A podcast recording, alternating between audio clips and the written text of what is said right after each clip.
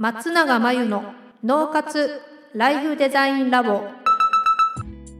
松永真由の脳活ライフデザインラボをお聞きの皆さんこんにちは。メンタルコーチの松永です。この番組ではあなたが望む人生をデザインするために脳と心の使い方を知って生かすためのヒントになりそうなお話をお届けしています。週に2回月曜日と木曜日に配信中のピンポン Q&A のコーナーでは日常生活やビジネスでよくある悩みや松永が主催している内観力養成ライフデザインオンライン講座で寄せられた質問などにお答えしていきます。はい、今日のご質問です。え会社員です。いつか自分のやりたいことであるカウンセラーのような仕事をしたいと考えています。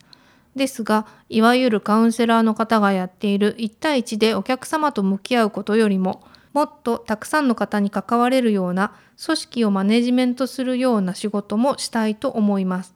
私はカウンセラーには向いていないということなのでしょうか？というご質問ですね。はい。カウンセラーのような仕事をしたいと書いてあるので、まあ、これカウンセラーには限らないということだと思いますね。で、カウンセラーのような仕事って言葉尻をに着目しているようですけれども、えー、カウンセラーのような仕事ってカウンセラー以外にもありますよね。なのでここで大事なのは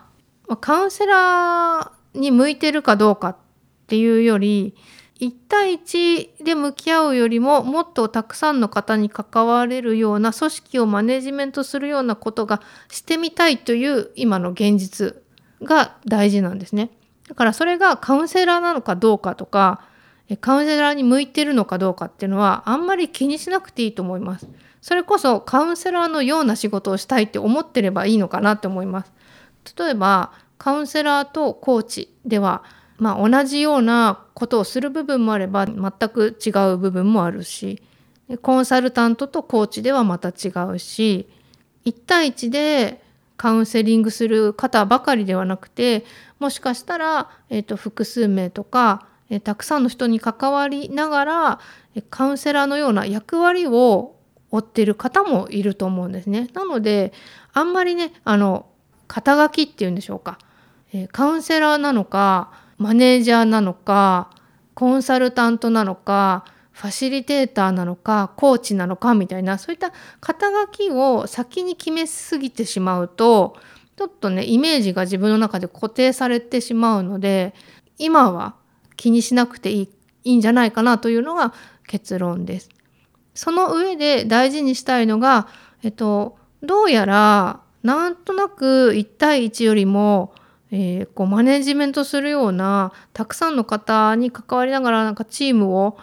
組織をマネジメントするようなことに興味があるんだな私みたいなところを、えっと、重要視してなんか今の生活今の会社の中でそれがもっとできるような方法はないかなとかそこをもっと伸ばしてみようとか、えー、そういった経験をもっと積んでいこうとかね。そういうふうに考えていけばいいんじゃないかなと思います。なので、えっと、カウンセラーに向いてるかどうかはちょっと分かりませんが、えっと、少なくともそういった仕事に興味を持つということは人の心とか人の内面とか人が成長することとかそういったことに興味があるのは間違いないので興味があるということはまあもしかしたらもう開花してるかもしれないですけど、えー、眠っている才能がある可能性は非常に高いので、まあ向いているはずですけどね。はい。以上、ピンポン Q&A のコーナーでした。脳活ライフデザインラボ現在ウェビナーで脳と心の仕組みを使って生き方と働き方を一致させる方法をお伝えしています自分にとって最適なワークライフバランスを知りたい今の仕事が好きだけどなかなかお金にならない稼げる仕事だとは思うけどかなり辛い。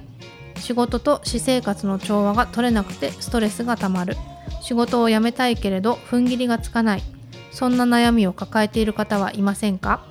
こちらのウェビナーではどうすれば生き方と働き方が重なるのか？を中心にお伝えします。